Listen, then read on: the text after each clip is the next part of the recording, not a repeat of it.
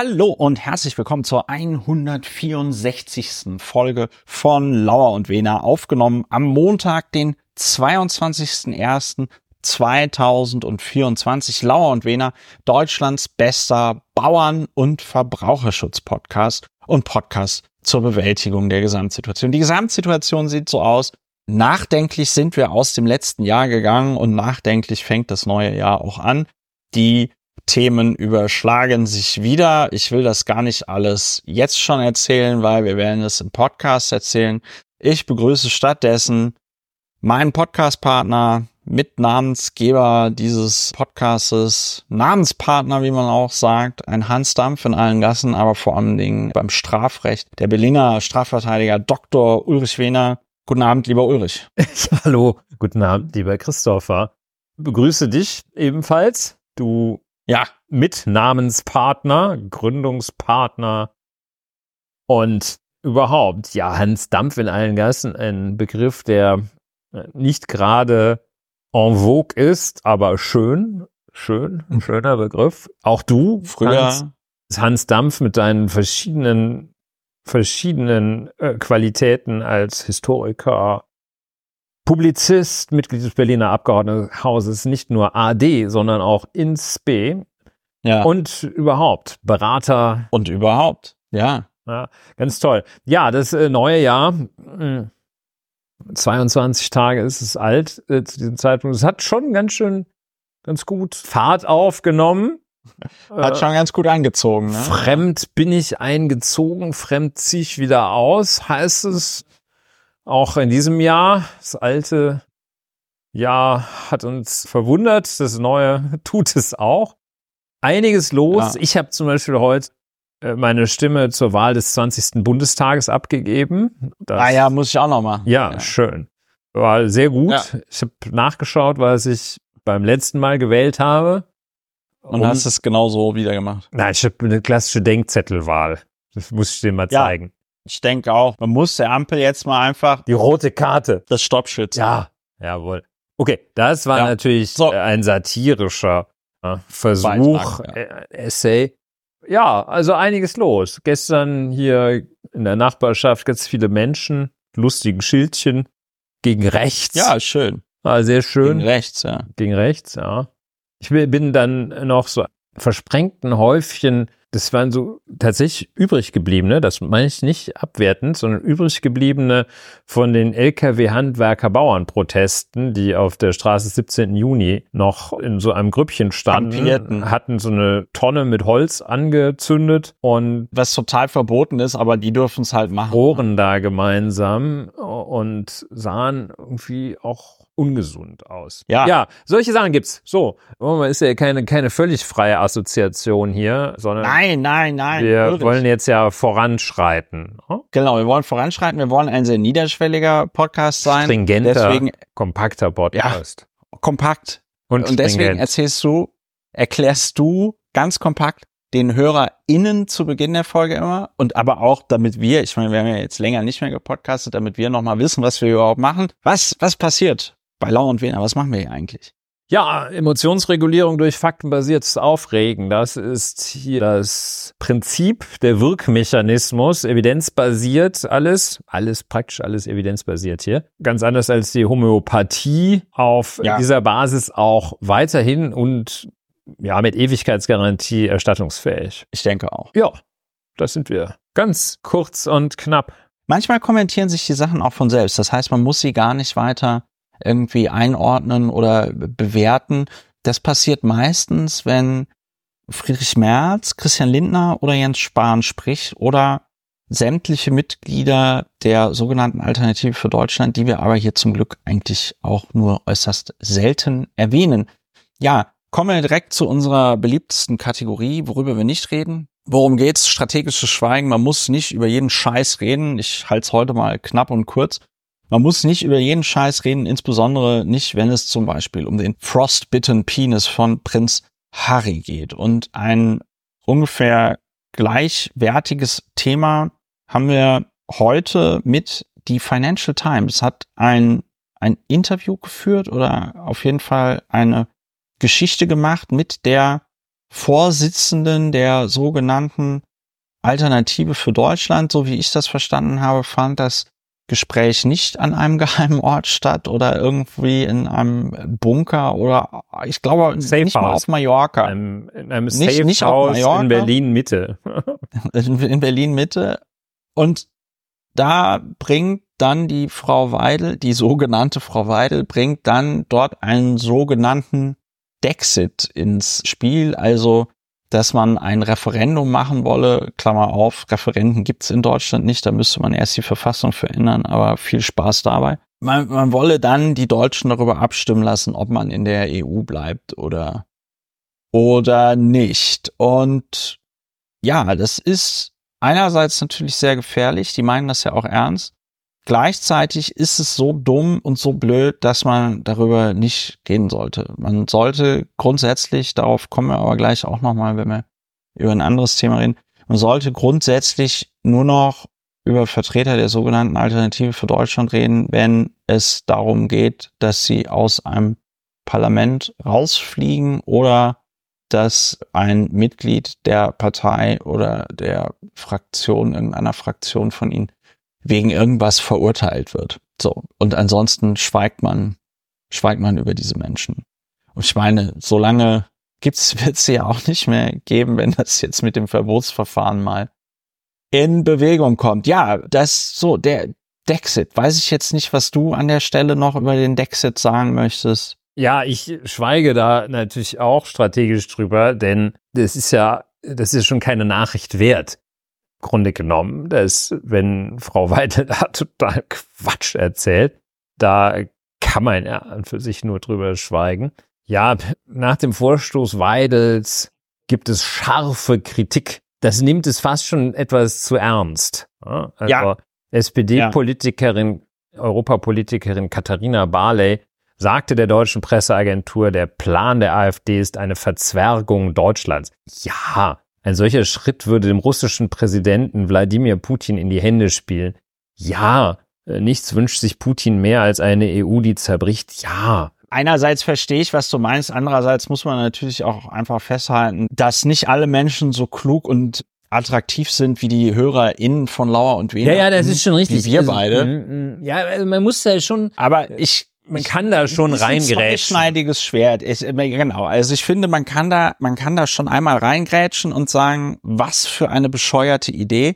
Gleichzeitig muss man aber auch sagen, als der David Cameron damals gesagt hat, hier Brexit, ne, haben auch alle Leute gesagt, was für eine bescheuerte Idee. Und dann hatten wir den Salat. Deswegen finde ich das schon gut, wenn man das einmal adressiert. Aber wir müssen jetzt nicht fünf Jahre lang darüber diskutieren und vor allen Dingen brauchen wir jetzt auch keinen Talkshow Auftritt von dieser Frau, der sogenannten Alice Weil, und der, dass sie dann auch mal allen Leuten irgendwie erklärt, wie toll ein, wie toll ein Dexit ist.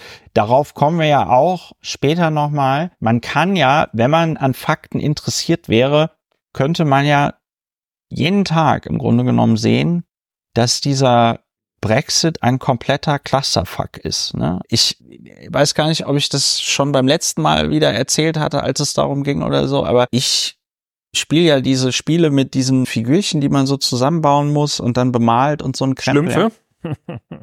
ja, genau. Das sind Schlümpfe, genau. Du hast das, du bist, du bist voll im Thema. Und diese Schlümpfe werden halt vor allen Dingen von, von britischen Firmen hergestellt, weil die so eine Affinität dafür hatten. Dann hatte ich jetzt also vor Weihnachten mir da was bestellt. Früher hast du das einfach in die Post getan und, und verschickt, ne? Und jetzt müssen die da mehrere Seiten so Customs, also Zollformulare aus, ausfüllen. Ja. Und dann, und das ist das Lustigste, das ist mir jetzt schon zum zweiten Mal passiert, dann kommt DHL Express einfach nicht damit klar, was Reduced Size Models bedeutet. Ja.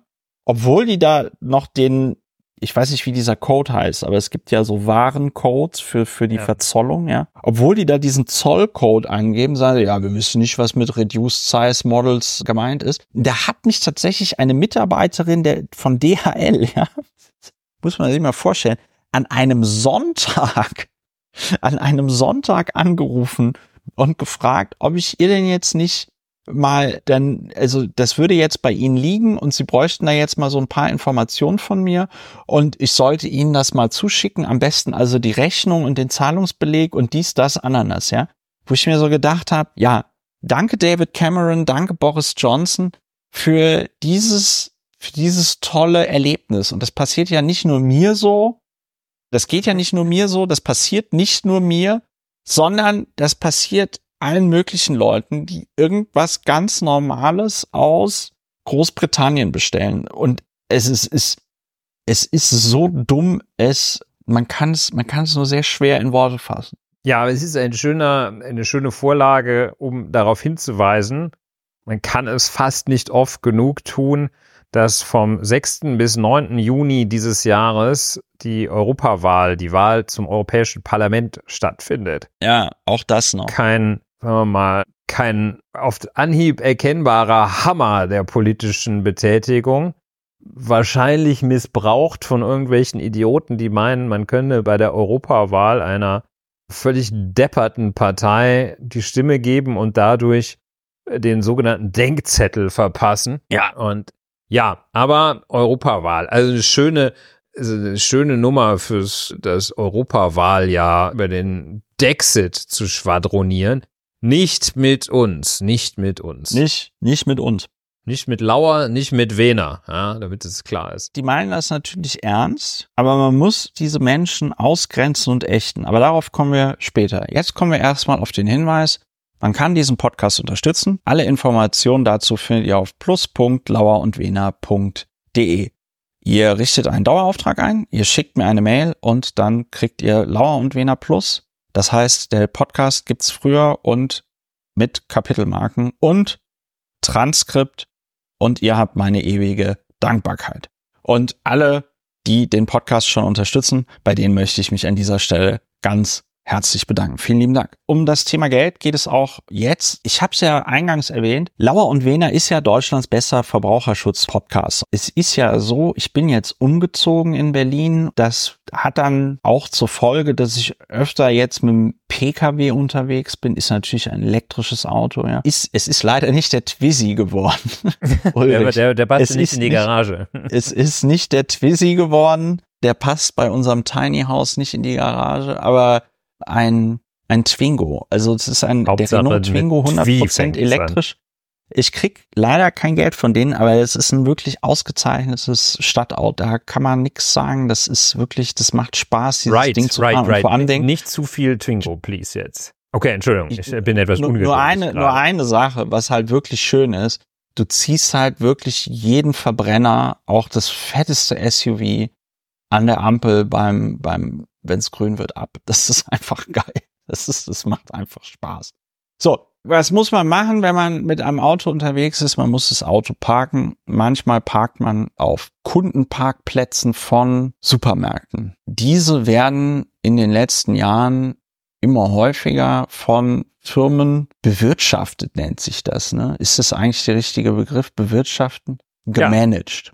Ja. Bewirtschaftet, also so. die, das was die Städte machen, ist ja auch die Parkraumbewirtschaftung. Das ist schon schön. Bewirtschaftung genau. ist schon sehr schön ausgedrückt. Und Bewirtschaftung ist so ein bisschen so ein Euphemismus für, da laufen dann so, so Hilfs-Sheriffs rum und machen den Autos so Knöllchen dran, wenn da keine Parkscheibe drin liegt. So auch mir geschehen. Ich hatte vergessen, eine Parkscheibe anzulegen auf einem Parkplatz, der durch die Istrella Parkplatz Management GmbH, ich muss das nochmal heißen, die wirklich so? Istrella Parkplatzmanagement. Das ist, also sowohl Istrella als auch Parkplatzmanagement ist einfach, ist einfach kein schöner Name.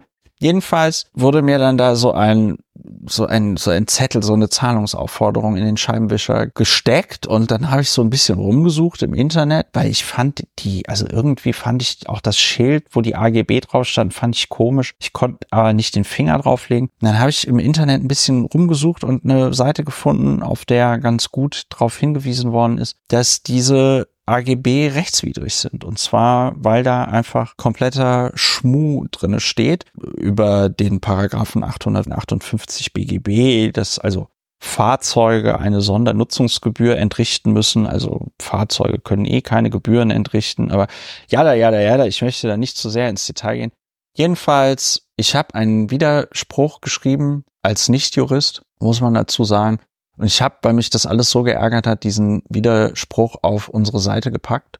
Und ja, jemand, dem genau dasselbe passiert mit der Istrella GmbH, kann den gerne verwenden.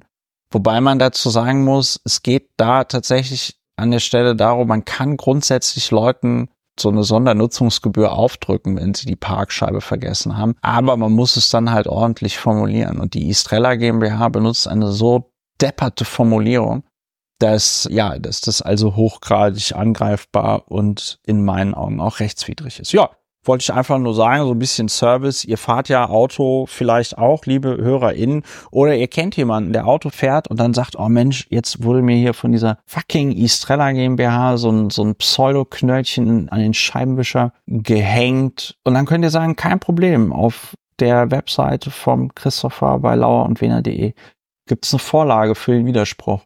Und wenn man sich, wenn man sich auf Google Maps die Bewertung dieser Firma anschaut, dann wird's echt interessant, weil die verteilen anscheinend diese Knöllchen auch auf Parkplätzen, wo überhaupt keine Schilder sind und nehmen dann nehmen dann irgendwie noch fünf Euro Bearbeitungsgebühr für die, für die Halteermittlung beim Fahrzeug, obwohl da auch schon irgendwie seit neun Jahren klar ist durch ein Urteil des BGHs, dass private Firmen diese Kosten nicht auf die Personen umlegen dürfen, die sie da ermittelt haben. Also eine, eine hochgradig seriöse Firma, was man natürlich auch schon vorher wusste beim Namen East Rella.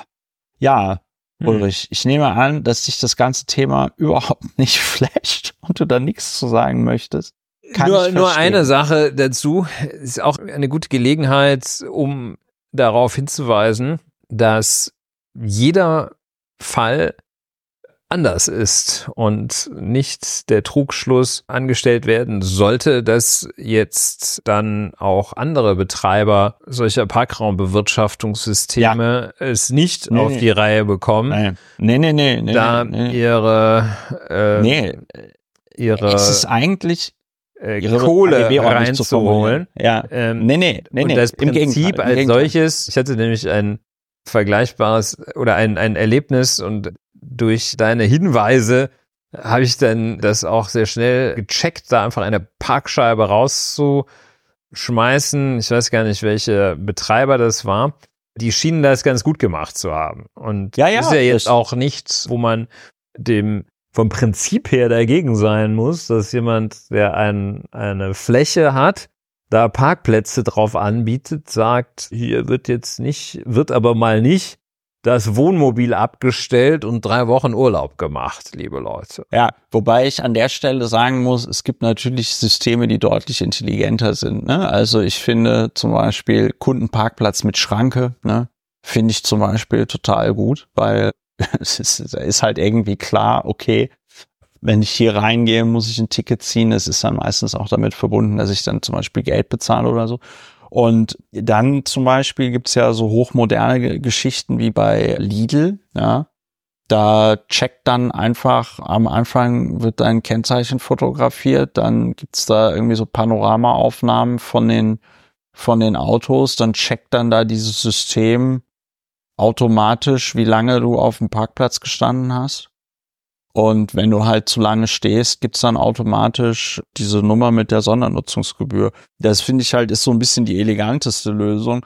Du hast vollkommen recht. Das bezieht sich nur auf diese eine Formulierung bei der Istrella GmbH. Ist andere Firmen, es ist ja eigentlich auch total einfach. Du musst da, im Grunde genommen musst ja nur ein Schild hinstellen, wo drauf steht, pass mal auf, pack die Parkscheibe raus. Wenn du keine Parkscheibe rauspackst, erlauben wir uns dir eine Sondernutzungsgebühr oder whatever in Höhe von 25 Euro aufzudrücken. Wenn man sich halt so blöd anstellt wie die Istrella GmbH und denkt, komm, wir, wir, wir, wir nehmen noch den Gewürzstreuer mit Jurismus und streuen da einmal ganz, ganz viel Jurismus drüber, damit es also so richtig so richtig, die schreiben, ich glaube, Istrella GmbH, so interne Memos fangen bei denen auch an mit, aus allgemeiner, aus aktueller Veranlassung oder irgendwie so. Du hattest aus ja, gegebenem Anlass.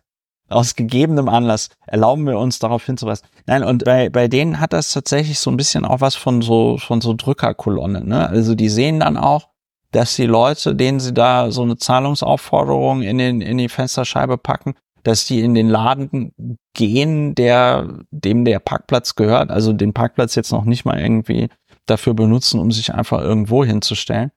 Ja, also wie gesagt, es gibt viele Firmen, die bekommen das hin und die Istrella GmbH halt nicht. Und wenn man sich, wie gesagt, die, die Bewertungen auf Google Maps durchliest und was es da teilweise als wirklich für Schicksale gibt, ja, weil dann irgendwie Leute auf einmal 70 Euro bezahlen müssen und aber gar keine 70 Euro haben, dann aber ein Auto drängt sich aber, ja, es gibt Leute, die haben zwar ein Auto, aber wenn das Auto kaputt geht, dann ist das eine große Katastrophe. Ne? So. Mir drängte sich so ein bisschen der Eindruck auf, dass man da bewusst so ein bisschen den Bogen überspannt bei der Estrella GmbH. Ja, und weil ich das so schön fand, hatte ich gedacht, nutze ich doch einfach mal meine Reichweite. Hat die Estrella GmbH auch was von?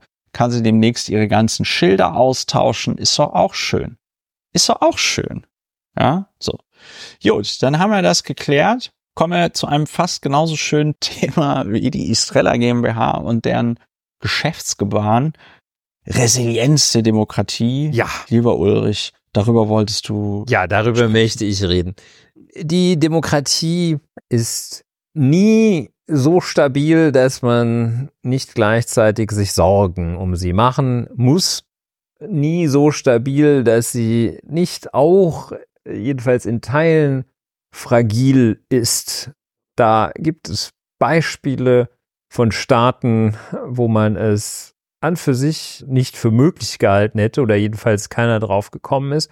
Und wir haben in letzter Zeit tatsächlich bei unseren berühmten europäischen Nachbarn gesehen, wie schnell es gehen kann. Die Stichwörter lauten Slowakei, Ungarn, Polen, um nur einige zu nennen, den großen Bruder in den, auf der anderen Seite des Atlantiks, die Vereinigten Staaten von Amerika, ganz zu schweigen davon. Also die Demokratie ist immer ein zartes Pflänzchen, auch wenn man schon einige Jahrzehnte einigermaßen Ruhe und Stabilität hat. Aktuell gibt es eine Partei, formellen Sinne, die sogenannte Alternative für Deutschland, die noch ein, einen rechten Flügel, was da auch immer ein bisschen komisch ist, wenn rechts von einem schon eigentlich nur noch die Wand ist, dann geht's noch rechter, aber gut, hat dann also auch noch solche Ausleger, die mehr oder weniger verbrämt die Abschaffung der Demokratie mindestens aber die Einführung einer sogenannten illiberalen Demokratie, was auch immer das sein soll, ob es sowas überhaupt gibt, im Auge haben. Und die Menschen, die Gelehrten und die weniger Gelehrten fragen sich, was kann man denn da eigentlich machen? Ne? Muss man was machen? Geht man auf die Straße und demonstriert? Ist man, reicht es, wenn man alle vier Jahre in Berlin alle zwei zur Bundestagswahl geht? Reicht es, ja, reicht dieses, reicht jenes oder braucht man mehr? Muss man mit größerer Wehrhaftigkeit oder gar größerem Angriffsgefühl oder größerem Angriff den Feinden oder den tatsächlichen oder den vermeintlichen Feinden der Demokratie begegnen. Resilienz, einer der Modebegriffe, das psychische und psychotherapeutische und psychoanalytische Vokabular findet ja seit geraumer Zeit Eingang in die Alltagssprache, also letztlich seit 1900, aber in der letzten Zeit dann noch verstärkt, jeder wird getriggert und ähnliches hatten komplex hier. Jedenfalls Resilienz auch groß in Mode. Resilienz der Demokratie ist jetzt äh, dann das Thema. Das heißt also Widerstandsfähigkeit der Demokratie. Letzter Vorstoß, an den ich mich erinnere, gestern von Markus Söder, auch immer wieder ein Kandidat, um nicht über ihn zu reden, der ja. gestern, der, der springt auch immer so aus der Hecke mit irgendwelchen Vorschlägen. Der wollte also gestern dann da die die Finanzierung der AfD. Das wollte der gestern unterbinden, hat er gesagt. Verschiedene Sachen. Also der ganz große Hammer, der diskutiert wird, AfD-Parteiverbot in den letzten Wochen. Ja. Ein großes Thema. Ja, letztlich ganzes Spektrum der Meinungen vertreten da von, also lieber gestern als heute, bis zu äh, lass bloß die Finger davon. Das ist so, sagen wir mal, der, der Holzhammer unter den tatsächlichen oder vermeintlichen Resilienzmaßnahmen. Dann gibt es noch die etwas differenzierteren oder, äh, soll man sagen, äh, dann wird es immer spezieller. Also ich glaube, Parteiverbot, das hat jetzt nahezu jeder schon mal gehört. Dann gibt es noch die Beschränkung von Grundrechten. Das schon so ein bisschen, da, da erkennt man halt schon den, den Gourmet. Das ist so, so ein bisschen äh, subtilere Maßnahme. Und dann, und das ist ganz interessant, das ja, wird äh, dann auch, das war der Markus Söder, der das also eleganterweise gefordert hat, bevor morgen 23. Januar das Bundesverfassungsgericht über das Finanzierungsausschlussverfahren im Hinblick auf die NPD entscheidet, hat Markus Söder schon mal zwei Tage bevor das offenbar CSU-Tradition, äh, schon mal bevor eine gerichtliche Entscheidung da ist, schon mal einen raushauen, hat Markus Söder das gefordert. Also jedenfalls darauf hinzuweisen ist, dass am 23. Januar eine interessante Entscheidung des Bundesverfassungsgerichts, wenn ihr das hört, ergangen sein wird zu der Frage Finanzierungsausschluss gegen die NPD, also das Ziel dort die Finanzierung denen zu streichen ganz interessante Fragen, neu geschaffenes Verfahren. Es wird um die Fragestellung verfassungswidriges Verfassungsrecht gehen. Also ganz tolle Sachen. Das ist so das Instrumentarium, das das allgemein bekannt ist. Und dann kommen die ganz fantastischen Stärkungsmaßnahmen. Und da wird es dann wirklich, wirklich auch wirkungsvoll. Sachen, die man sofort angehen kann und eigentlich auch muss. Und das sind die Sachen, die, ja, mit denen man halt keine Wahl gewinnen kann und mit denen also Markus Söder keinen Klick oder whatever generiert. Das sind Maßnahmen, wie sie der ehemalige Präsident des Bundesverfassungsgerichts kürzlich vorgeschlagen hat, Hans, Hans-Jürgen Papier und viele kluge Köpfe vorschlagen, äh, Stärkung des Bundesverfassungsgerichts, dass man das sozusagen winterfest macht. Stärkung der jeweiligen Parlamentspräsidentschaften in den Landes- und den Bundesparlamenten. Das sind ganz konkrete Maßnahmen. Da müsste sich eigentlich sofort, as we speak, sofort, wenn Sie das hören hier, sofern ja. Sie das noch nicht gelesen in, haben. In zehn Minuten in zehn Minuten kontrollieren wir das nach Ausstrahlung. Nachdem dieser Podcast über den Äther gegangen ist, werden wir das kontrollieren. Müssten sich eigentlich die Verantwortlichen der demokratischen Parteien im Deutschen Bundestag und in den Länderparlamenten sofort hinsetzen und einzelne Maßnahmen sofort beschließen. Zum Beispiel, ganz interessante Sache, die zwei Drittel war mir auch nicht bekannt. Bei der, bei der Wahl der Richter und Richterinnen zum, am Bundesverfassungsgericht gilt bekanntlich das Erfordernis der Zweidrittelmehrheit, steht aber nicht im Grundgesetz. Einfach gesetzlich geregelt. Kann man mit einer einfachen Mehrheit zack wegmachen und sagen, hier, nur einfache Mehrheit reicht für Richter und Richterinnen am Bundesverfassungsgericht.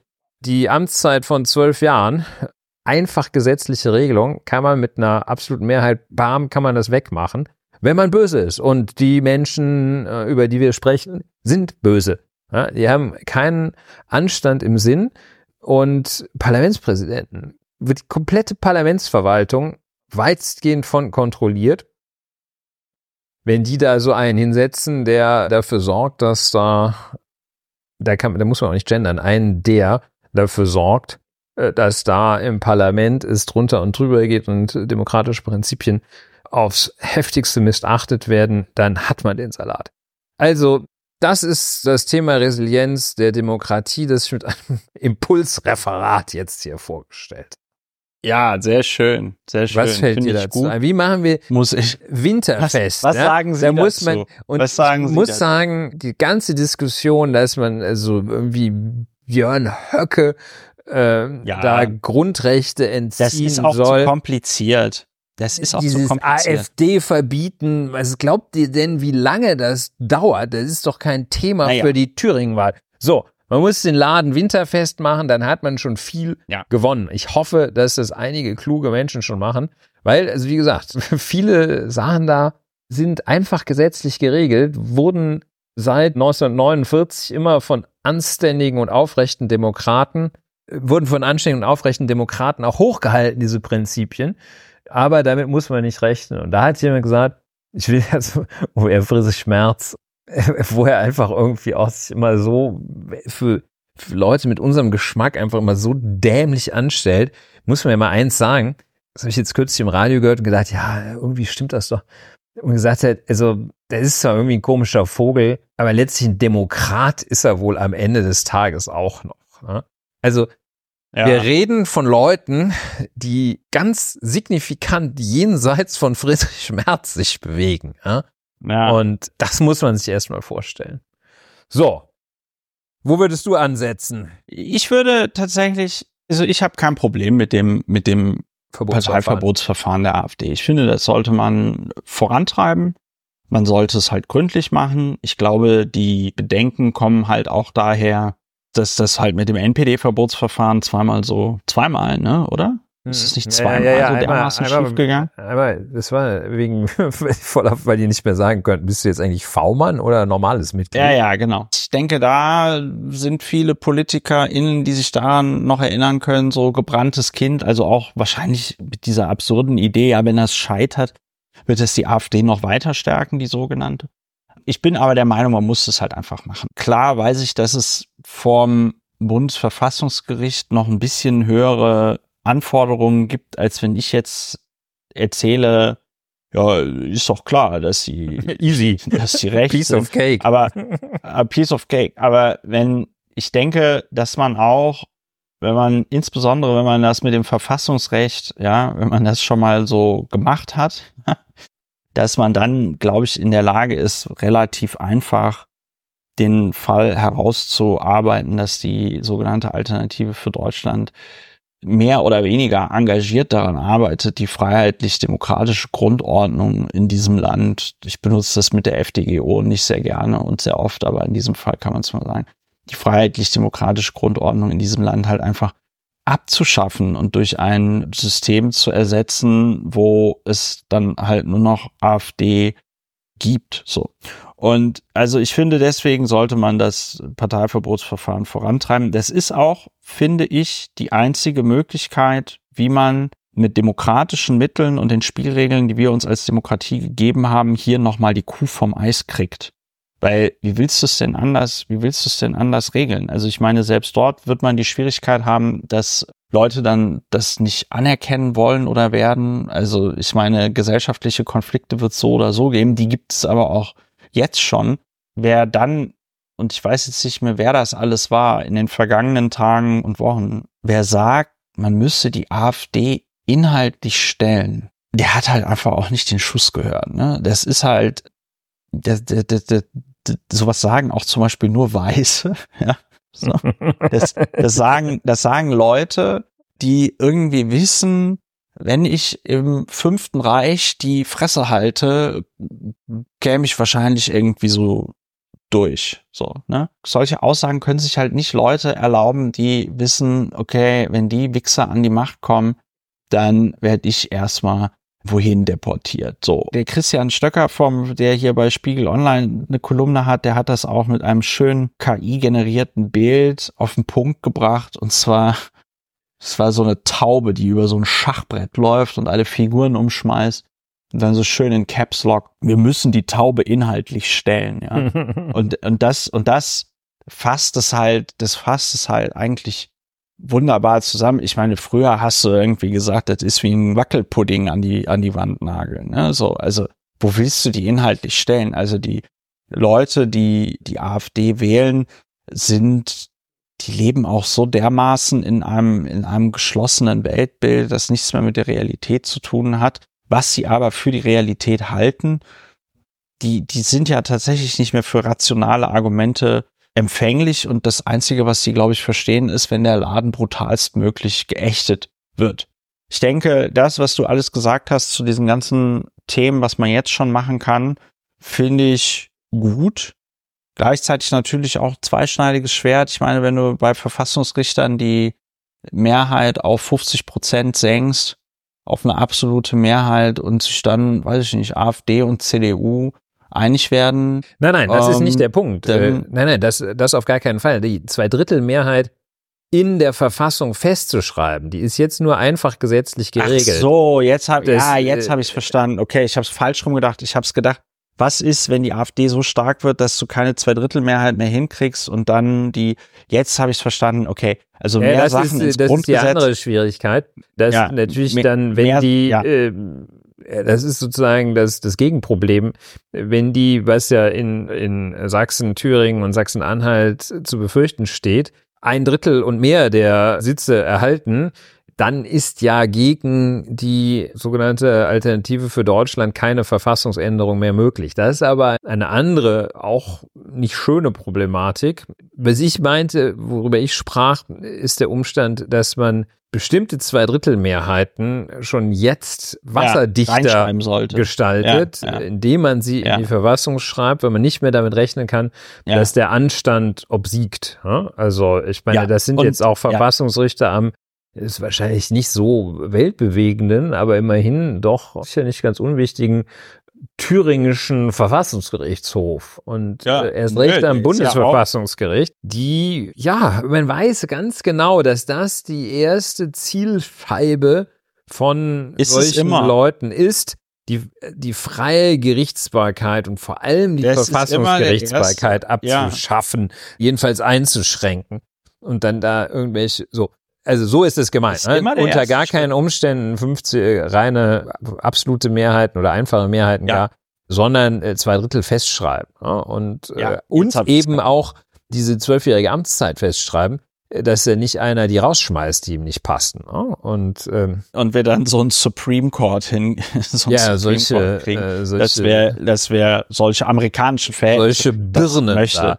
Ja. Das möchte, ähm, das möchte also, niemand. Ich hätte aber noch, ja, bitte. Achso, du wolltest jetzt noch was sagen? Ja, ich wollte direkt zu dem Parteiverbot einen Gedanken so. äh, äußern. Ja. Dass ich finde, es gibt gute, es gibt weniger gute Argumente dafür, wie auch dagegen.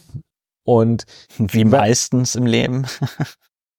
ja, es war die Einleitung jetzt für folgende Überlegung, die ich auch aus der juristischen Praxis kenne, was bei der Frage, soll man ein gerichtliches Verfahren durchführen oder nicht, keine gute Richtschnur ist, ist, wenn man darauf abstellt, dass man das auch verlieren kann.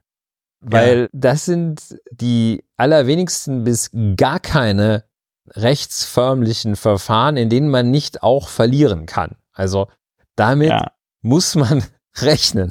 Rechnen, also ist, ja. Kann ist, einfach, da muss man gar nicht dieses ne? doofe vor Gericht und auf hoher See ist mein Gottes sein. Muss, so weit muss man gar nicht gehen. Aber man kann äh, so in den aller, allerwenigsten Fällen und jedenfalls in Fällen, wo man irgendwie doch zwei bis drei Argumente mehr braucht, in den allerwenigsten Fällen kann man vorher sicher sagen, wie es ausgeht. Und das ist nicht schlimm. Ja. Aber weil das praktisch immer so ist, ist das kein Argument für oder gegen das Handeln. Denn ansonsten ja. würde man im Zweifel gar nicht mehr handeln. Hm? Das wäre auch gar nicht mal, gar nicht mal so gut. Und an dieser Stelle möchte ich nochmal auch einfach eine Lanze brechen für das Parteiverbotsverfahren und zwar mit einem schönen Zitat der allseits beliebten und geschätzten IRA, also dieser Terror, dieser Terrorvereinigung, die hat das nämlich mal schön auf den, ja, das ist nämlich mal schön auf den Punkt gebracht. An dem Tag, an dem ein Attentat auf Margaret Thatcher misslungen ist, der IAA, und zwar das Brighton Hotel Bombing. Und danach haben die also so ein Statement rausgegeben, wo sie so erst so ein bisschen Propaganda, ne, bla bla. Und dann, Today we were unlucky, but remember, we only have to be lucky once. You will have to be lucky always.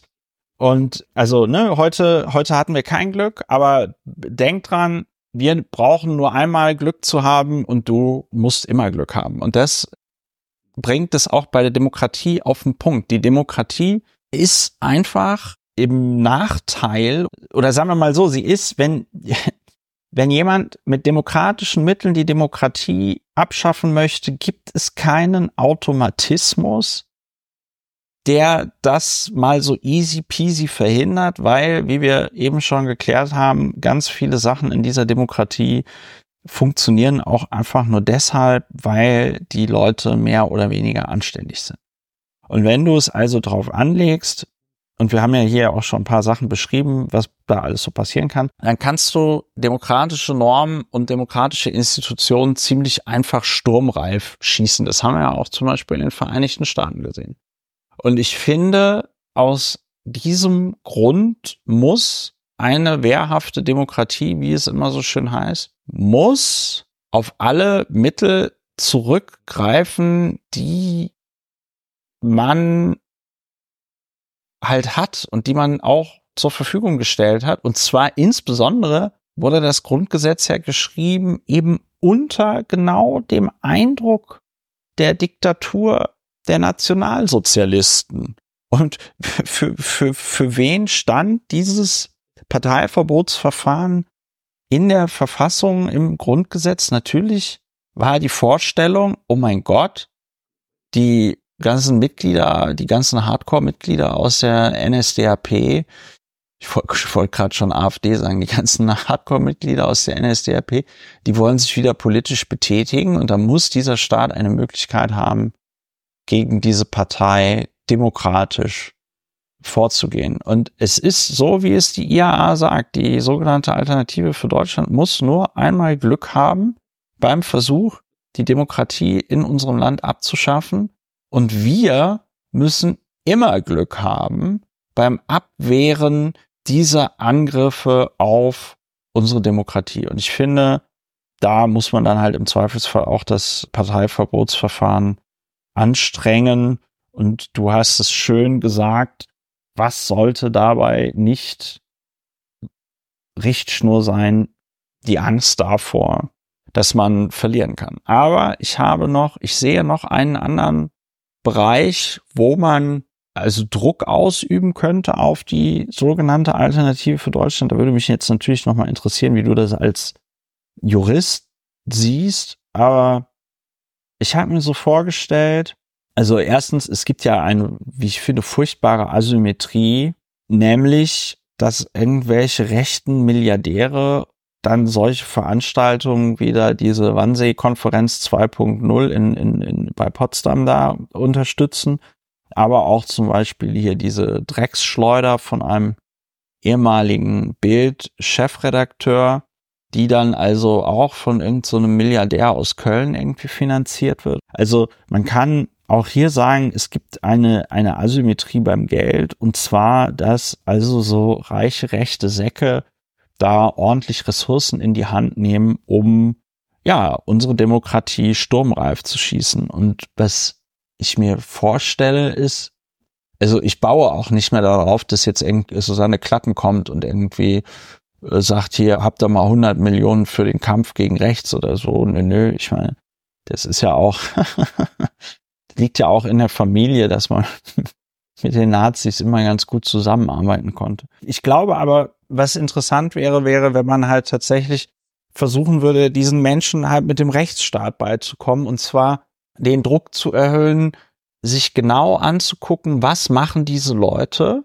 Ja, also weiß ich nicht, wie äußert sich Björn Höcke, meinetwegen auch, geht der bei Rot über die Ampel oder sowas?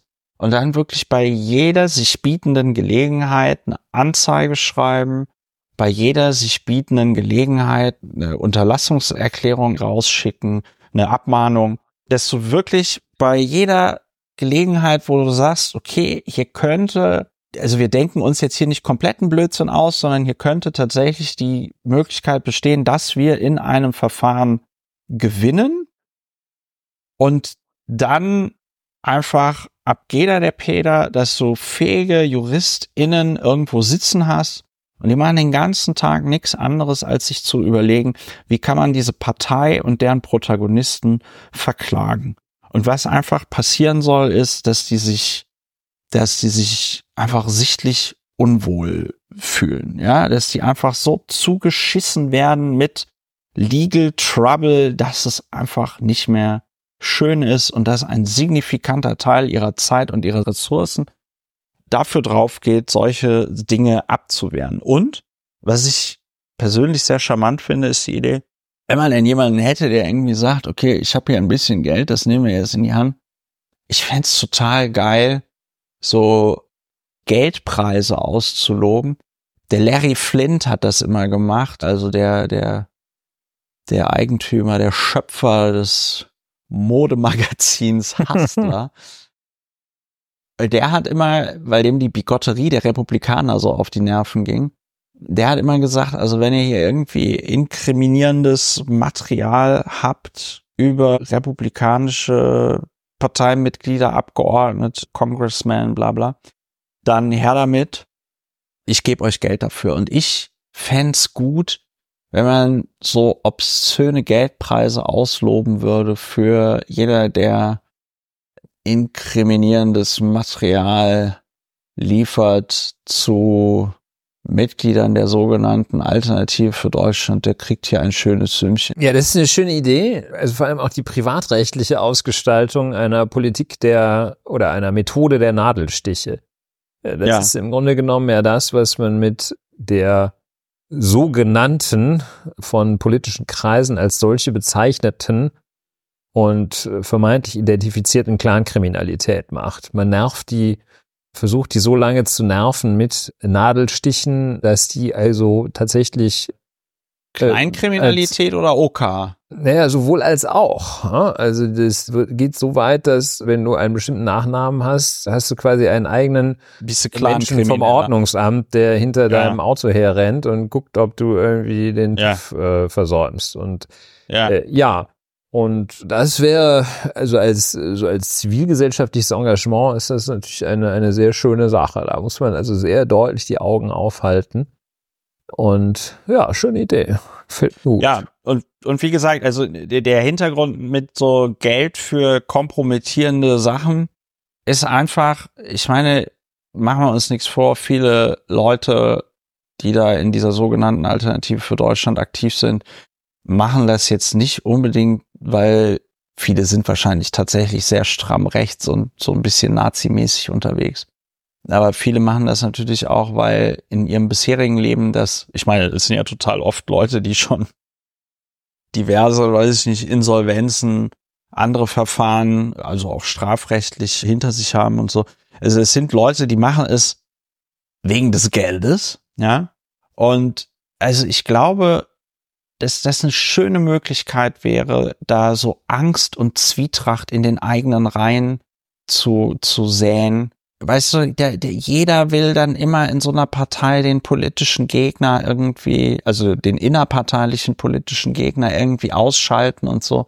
Und ich glaube, das müsste nicht mal viel Geld sein. Ich glaube, wenn du da 10.000 Euro auslobst oder so, da klingelt dann bei dir von morgens früh bis abends spät das Telefon, weil die Leute dir dann immer erzählen wollen, was dieser und jener Abgeordnete für Dreck am Stecken hat. Und ich, ich finde es, ich finde es großartig.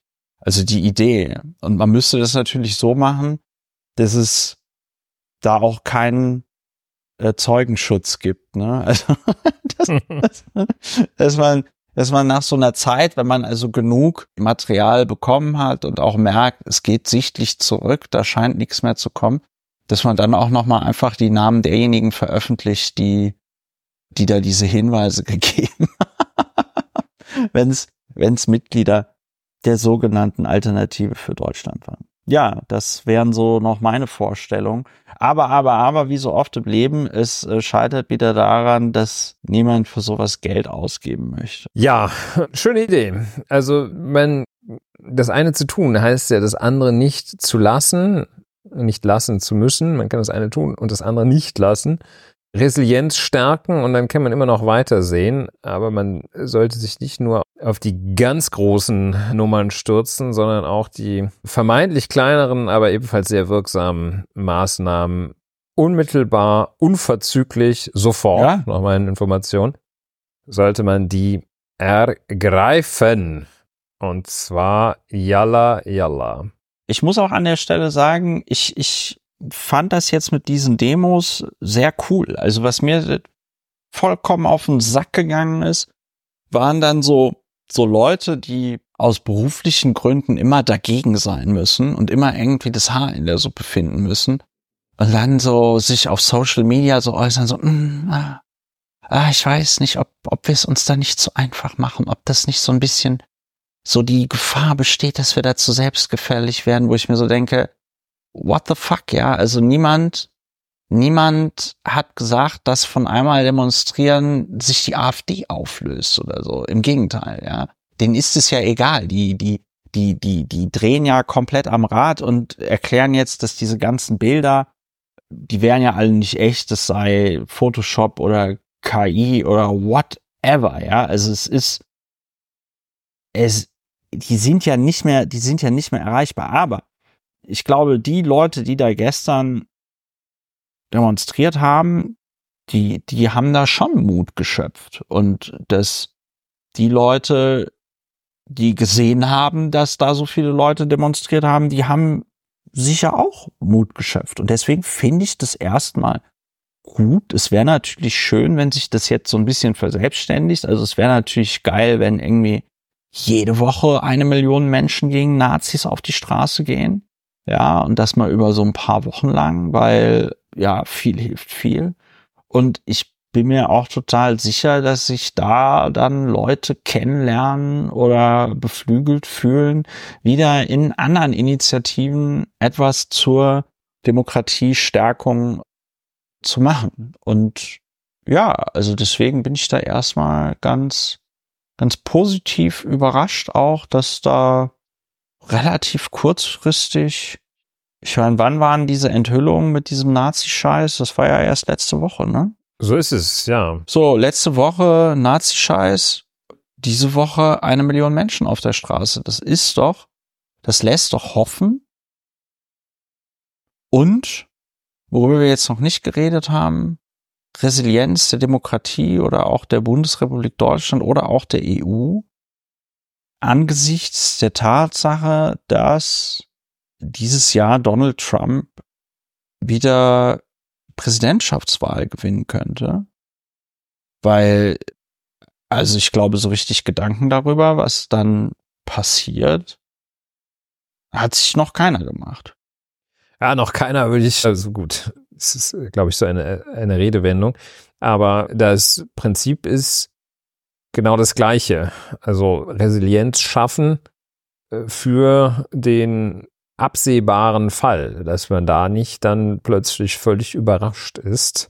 Ja. Wenn die Knete für die Ukraine nicht mehr so fließt. Was ja im Beispiel. Moment schon der, ja, was ja im Moment schon der Fall ist, ne? Naja, also gut, jedenfalls, wenn die, die NATO wäre ja dann auch etwas umzustrukturieren wenn die, wenn die USA da als unsicherer Kantonist dann ausfielen. Das ist genau das gleiche Prinzip. Resilienz hat offenbar auch etwas mit Vorausschau zu tun. Eine dem Menschen und vielen Menschen in der Politik nicht gerade in die Wiege gelegt Fähigkeit. Aber es muss, es muss sein. Ja, in der Tat. In diesem Jahr, das ist wirklich das Superwahljahr, vier Milliarden Menschen sind zur Wahl aufgerufen. Dieses ähm, Jahr. Ja, ist ganz viel. Also vier, äh, vier Milliarden ist ganz viel. Ne? Vier Milliarden ist viel. Schon krass, ja. dass dieses Jahr sehr, sehr Hälfte, historisch und die Hälfte äh, der Menschheit wählt. Ja, ja, ja. Und gut, ich meine, ich glaube, in Indien sind Wahlen, das, das, das sind dann schon recht viele auch. In der Europäischen Union, in den Vereinigten Staaten von Amerika und ja, Taiwan, das sind nicht so viele, hat schon gewählt. Ja, und so geht das weiter. Thüringen, Sachsen, Thüringen, Sachsen Taiwan, Thüringen, das ist ja Indien, ähm, fast das Sachsen-Anhalt. Genau, in, in, einer in Tomato, einer, Tomato, ja. Muss gleichzeitig auch so ein bisschen und das gehört ja, ne, wenn wir jetzt sagen, Resilienz bedeutet auch Vorausplanung, auch Vorausplanung für nicht so schöne Ereignisse es klingt jetzt ziemlich despektierlich. Er muss sich dann auch so ein bisschen vor Augen führen, welche Rolle diese Bundesländer, wo dann gewählt wird, in Deutschland spielen. Ja, so. Und Sachsen-Anhalt zum Beispiel ist ein Land, in dem leben 2,2 Millionen Menschen. Ja, also einmal Köln und München. So. das sollte nicht bedeuten, dass man da jetzt so eine Wahl irgendwie kleinredet oder, oder irgendwie schön Aber du würdest oder doch sonst sehr dafür sein, die Kirche im Dorf zu lassen, ja? Ja, Thüringen hat auch eine Bevölkerung von 2,1 Millionen. Ich meine, Berlin hat 3,6 Millionen. Also ich meine, Berlin hat bald also fast so viele Einwohner wie Thüringen und Sachsen zusammen. Ja, so. Und also ja, Thüringen und Sachsen-Anhalt. Und ich finde, ja, also klar, man muss das ernst nehmen, aber man sollte auch nicht in, in Hysterie verfallen, wenn da in einem solchen Bundesland mit irgendwie zwei Millionen Einwohnern dann die AfD stärkste Kraft wird. Das, das eigentliche Problem, das fällt mir jetzt gerade noch mal ein, das ist was, was ich schon sagen wollte, aber nicht gesagt hat. Das eigentliche Problem ist ja auch nicht so sehr die sogenannte Alternative für Deutschland, sondern die christlich-demokratische Union. Weil man da einfach nicht weiß, Stichwort Brandmauer, weil man einfach nicht weiß, was wird denn da dieses Jahr passieren? Sagen die sich wie in Österreich dann irgendwann ab irgendeinem Zeitpunkt, ach komm, fuck it, koalieren wir jetzt einfach mit denen? Wird schon, wird schon schief gehen oder so? Das ist doch, das ist doch das, das Problem, dass sich wahrscheinlich viele Leute in der CDU eher eine Koalition mit der sogenannten Alternative für Deutschland vorstellen können, als mit der Linkspartei. Ich meine, gut, die Linkspartei ist auch im Moment müssen wir nicht, müssen wir nicht drüber reden. Das ist, Das ist von Das- wenigen, von wenigen etablierten Parteien wird sie als Wunschpartner angesehen, meinst ja, das ist so ein bisschen, genau, das ist, wenn man jetzt, wenn wir jetzt Family Feud spielen würden und 100 Leute auf der Straße befragt werden würden, wäre Linkspartei, glaube ich, jetzt nicht so vorne mit dabei. Aber dennoch, das Problem ist an der Stelle die CDU und in geringerem Maße aber auch die FDP. So. Und ich finde, das würde auch unglaublich zur Resilienz unserer Demokratie beitragen, wenn es hier aus den Reihen der CDU überzeugendere Versuche gäbe, sich von der AfD abzugrenzen. Aber im Moment haben wir einen Jens Spahn, einen Friedrich Merz, die den Sound der sogenannten Alternative für Deutschland eins zu eins bedienen. Ja, also man weiß nicht, wer es gesagt hat, weil es alles gleich klingt. Das hilft nicht. Und dann immer diese Lippenbekenntnisse wie, ja, ja, wir, wir grenzen uns ganz stark von der AfD ab. Von dem Mann, der die CDU vor kurzem noch AfD mit Substanz bezeichnete. Ja, das ist, das ist alles, das ist alles nicht so einfach dieses Jahr. Ein guter Moment, um sich ein bisschen zu wappnen, ohne, wie du richtig sagst, in Hysterie zu verfallen. Sollte man nie. Es ist noch nicht alles verloren, aber ist auch nicht alles verloren, wenn da irgendwie in Sachsen-Anhalt die AfD mit 35 Prozent aus der Wahl geht oder in Thüringen vor allem.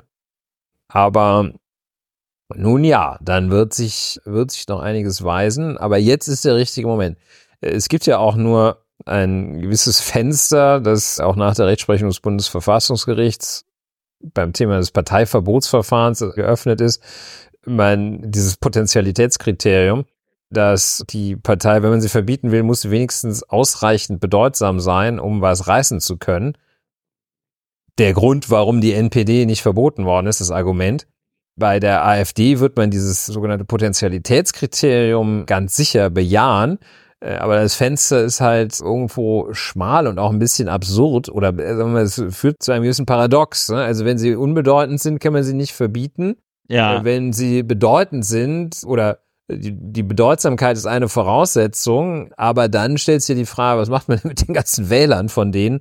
Also das ist, äh, ist eine schwierige, sehr schlecht, also schwieriges, Diese Argumentation nicht klug äh, scheint das äh, zu sein. Ne? fand das, ich damals auch nicht besonders stichhaltig, weil genau eben dieses Paradox entsteht, was du da gerade beschrieben hast. Ne? ja, Also, ja, also das, so, die NSDAP war halt auch mal so ein Verein von Hanseln, die da irgendwie, ja, versucht hat zu putschen oder sonst irgendwas. Ja, die waren, ja, haben sich auch viele Leute drüber lächerlich gemacht. Ne? Also Hitler war auch in Teilen der deutschen Öffentlichkeit einfach so eine totale Witzfigur. Ne? Und ja, kannst du, kannst du sehen, wo das, wo das hingeführt hat. Ja, viele wissen das, wo es hingeführt hat. Ja, also. Bis auf Björn Höcke. ja, der meint, es war ja nicht alles schlecht, war sogar vieles gut, meint Björn Höcke. Ja, Resilienz der Demokratie, vamos, vamos, vamos. Ein, The ein schönes Thema haben wir ja noch. Lauer und Wiener ist ja nicht nur Deutschlands besser Bauern- und Verbraucherschutz-Podcast, sondern wir fühlen uns auch sehr verbunden mit und zu den Wölfen. Ja, ihr habt richtig gehört. Es geht jetzt um Wölfe und nicht um irgendeinen Wolf, sondern um die Wölfin Gloria. Als die Wölfin Ulrich Gloria das vorhin gesagt hat, dachte ich, es geht vielleicht um Gloria von Thun und Taxis. Um die geht's aber zum Glück nicht. Ich musste deswegen daran denken, weil ich in meiner Schulklasse damals tatsächlich hatte ich einen Mitschüler, der auch irgendwie, wie hieß der? Enno von Lüdinghausen. Hm. Und dann noch so ein Namensbeisatz, auch genannt Wolf. Das stand im Personalausweis drin, Enno von Lüdinghausen, auch genannt Wolf.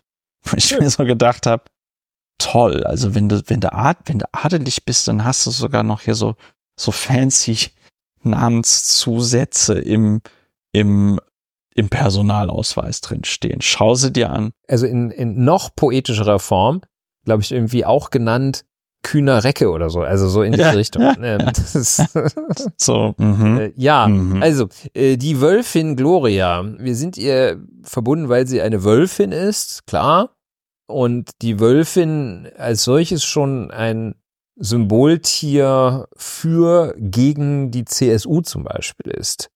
Und die Wölfin Gloria hat aber auch noch ein, eine besondere Schnittmenge mit uns. Sie lebt, kommt aus Nordrhein-Westfalen tatsächlich.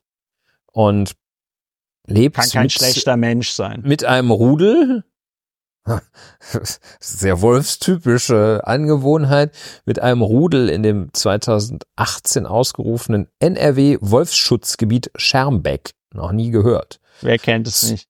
Und äh, ja, da gab es natürlich Ärger, weil irgendwo Wölfe, wer auch immer, jedenfalls Schafe tot und dann ist da so sehr großes Geheule. Also wenn man die schlachtet, geht's und Tiere schlachten, ist kein Problem, aber da kaum sind mal drei vom Wolf gerissen worden, ist das Geheule groß. Und Wölfe unter Naturschutz und das ist aber so, dass die Tötung zwar verboten ist, grundsätzlich, aber Umweltbehörden dürfen in Ausnahmefällen die Tötung vom, vom Wolf genehmigen. Und wenn durch den Wolf ein ernster Schaden droht. Und dann hatte der Landkreis Wesel hatte im Dezember letzten Jahres, also vor einem Monat, gut einem Monat, eine solche Ausnahmegenehmigung, diese, diese Mörder im Hinblick auf die Wölfin Gloria erteilt. Und dann, ich meine, der Rechtsstaat er funktionierte halt noch.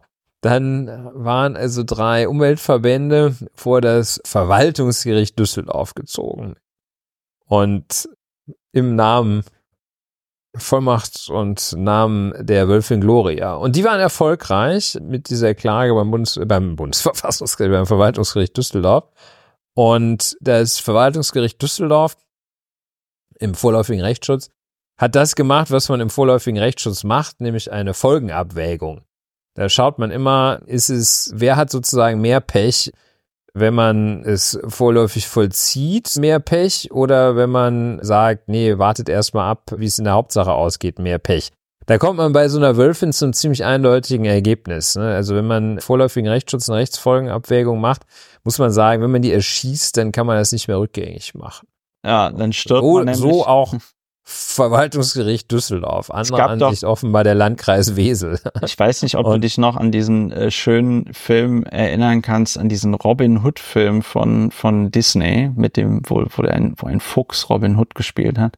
Und da gab es ja auch dann so Kinder und die haben in einer Szene dann gesagt, dann in irgendeinem Zusammenhang, wo es auch um Sterben ging, da stirbt man, bis man tot ist. ja, ja so ist das, das. das passiert dann dem Wolf, der stirbt dann halt, bis er tot ist. Ja, und da war also auch jetzt so ziemlich, ziemlich präzise Feststellungen getroffen im vorläufigen Rechtsschutzverfahren. Und also die Wölfin ist wohl überführt, Gloria öfter mal sich so ein Weidetier gerissen zu haben. Dann aber, wie auch immer das Verwaltungsgericht Düsseldorf das festgestellt hat, waren diese Übergriffe jedoch, stellten sie Ausnahmen dar, hat das Gericht festgestellt. Äh, das Gericht geht nicht davon aus, dass sich Gloria auf das Jagen von Weidetieren spezialisiert hat. Legal Times Online hat also auch noch, hat daraus die Überschrift gemacht, Verwaltungsgericht Doppelpunkt, Gloria keine gewohnheitsmäßige Schafsmörderin. Das ist natürlich eine, in diesem Fall sei das Wortspiel gestattet, sehr reißerische Überschrift. oh, oh, oh, das äh, Verwaltungsgericht Düsseldorf ist wohl bekannt dafür. Schon 20, 2021 in einem Einrechtsschutzverfahren hatte das Gericht entschieden, und später auch im Hauptsacheverfahren, dass eine, dass genau die Gloria nicht abgeschossen werden dürfte. Also, ja, Wölfin Gloria. Ja, das ist auf jeden Fall sehr interessant und ich finde, das ist es, das ist bezaubernd. Und das wäre halt in Bayern nicht vorgekommen. Da ist es irgendwie. Es ist halt bezaubernd. Man da sieht halt. in Dubio contra. Contra Reo. Oh, ja, das ist. Contra ja, jetzt kann ich das nicht richtig deklinieren. Was denn? Contra Lupus. Irgendwas mit Lupus. Lupus. E und Domus, würde ich sagen. Contra Lupum. ich, mich brauchst du dann nicht fragen. Das ist, ich finde das schön, wenn man in, an solchen Beispielen dann sieht, die Demokratie in Deutschland, nicht nur die Demokratie, sondern auch der Rechtsstaat. Sie funktionieren. Sie funktionieren. Ja. ja. Egal wie komisch man das finden mag, es funktioniert. Ja, Verwaltungsgericht Düsseldorf. Verwaltungsgericht Düsseldorf, Hurra. kannst du mal sehen. Hurra. Ein guter Tag für die Demokratie. Ja. Ich habe tatsächlich den Eindruck, ich bin gerade hier. Tja, Contra Lupum, ne? Nicht schlecht. Hast du, hast du nachgeguckt oder was? Ja, ich sehe das. Also jedenfalls ist es mit Akkusativ. Lupus, doch Lupum, oder? Ja, wir klären das. Ich, ich äh, gebe das mal in die Redaktion gleich. Wir klären, wir klären das später. Vielleicht, ja. also ich würde mich natürlich über Hörerfeedback sehr freuen. Hörerinnenfeedback. Ja, ja. Ja, ich glaube. Vielleicht hört ja auch ein Wolf zu. Vielleicht hört er, ja, vielleicht hört auch ein Wolf zu. Vielleicht, ich, ich glaube, ich muss das jetzt abbinden, ne? Ja, bind das mal ab, bind das mal ab. Ich, ich bind das mal ab. Ja, ich, ich bin positiv überrascht von dieser Folge, weil sie am Ende dann doch irgendwie positiver ausgegangen ist, als sie gestartet hat. Und zu Beginn der Folge hätte ich auch nicht gedacht, dass wir so verhältnismäßig positiv schließen. Also wir haben ja festgestellt, es, es ist, das Kind ist noch nicht in den Brunnen gefallen. Man, man kann etwas tun, etwas tun bedeutet aber auch dann tatsächlich, dass man etwas tut. Und nicht die ganze Zeit darüber redet, dass man etwas tut. Und zumindest stehen die Chancen ganz gut, dass dann auch mal was getan wird. Also das habe ich vorhin nicht gesagt, aber was ja wirklich auch sehr beeindruckend war bei diesen Demos, dass die Leute dann zum Beispiel auch in Sachsen auf die Straße gegangen sind. Ne? So. Ja, da war äh, allerdings auch Herr Kretschmer dabei ja, das ist, weißt du, Ulrich, man muss, man muss mit dem Personal arbeiten, was man zur Verfügung hat. Ja, ja einer mehr, ist, dann ist uns das auch egal. Das ist, das ist Michael Kretschmer. Das ist sozusagen der Lupus im Schafspelz. Ich, ja, man, es ist, es ist wirklich sehr schwierig bei so Politikern wie Michael Kretschmer sich dann halt die Frage zu stellen, wer stellt jetzt die größere Gefahr für die Demokratie dar? Michael Kretschmer oder die sogenannte AfD? Mm, ja. Jetzt kann man, jetzt kann man natürlich sagen, Michael Kretschmer ist noch eingebunden. Komm, ist eine langweilige Antwort. Es ist schon die sogenannte AfD im Fall von Michael Kretschmer. Na gut, aber wir einigen uns. Lass ihn heute mal laufen. Wir lassen, gebt Spendierhosen an. Ja. Gebt dem Hasen eine Möhre extra. Er hat uns heute Er hat, allen das, er hat uns allen das Leben gerettet. er hat uns allen das Leben gerettet. Ja, wunderbar. Also, dann muss ich, muss ich das hier für die also, Jüngeren. Aus welcher Gehirnwindung du den jetzt gekratzt hast, das ist wirklich fantastico. der wohnt in meinem Kopf, wohnt der mietfrei Auf an, einem, Abruf. an einem ganz besonderen Ort auf Abruf. Ja, an die jüngeren HörerInnen, das war der berühmt-berüchtigte Tatort mit Berti Vogt. Ja. Und dieser Satz, den wir gerade zitiert haben, der fiel dort wirklich in diesem, in diesem Tatort. Gebt dem Hasen eine Möhre extra, er hat uns heute allen das Leben gerettet. Ja, Eine Oscar-Nominierung ich wollte gerade sagen, das ist, Auftritt also- nicht ausgelöst. Ja, aber man, man, man hat sich gefragt, warum. Man hat sich gefragt, warum. Ja. Jetzt muss ich. Wahrscheinlich hätte Berti diesen Satz selber geschrieben. Es- Nee, ich glaube, ich glaube, dass, dass der Satz ursprünglich anders ging.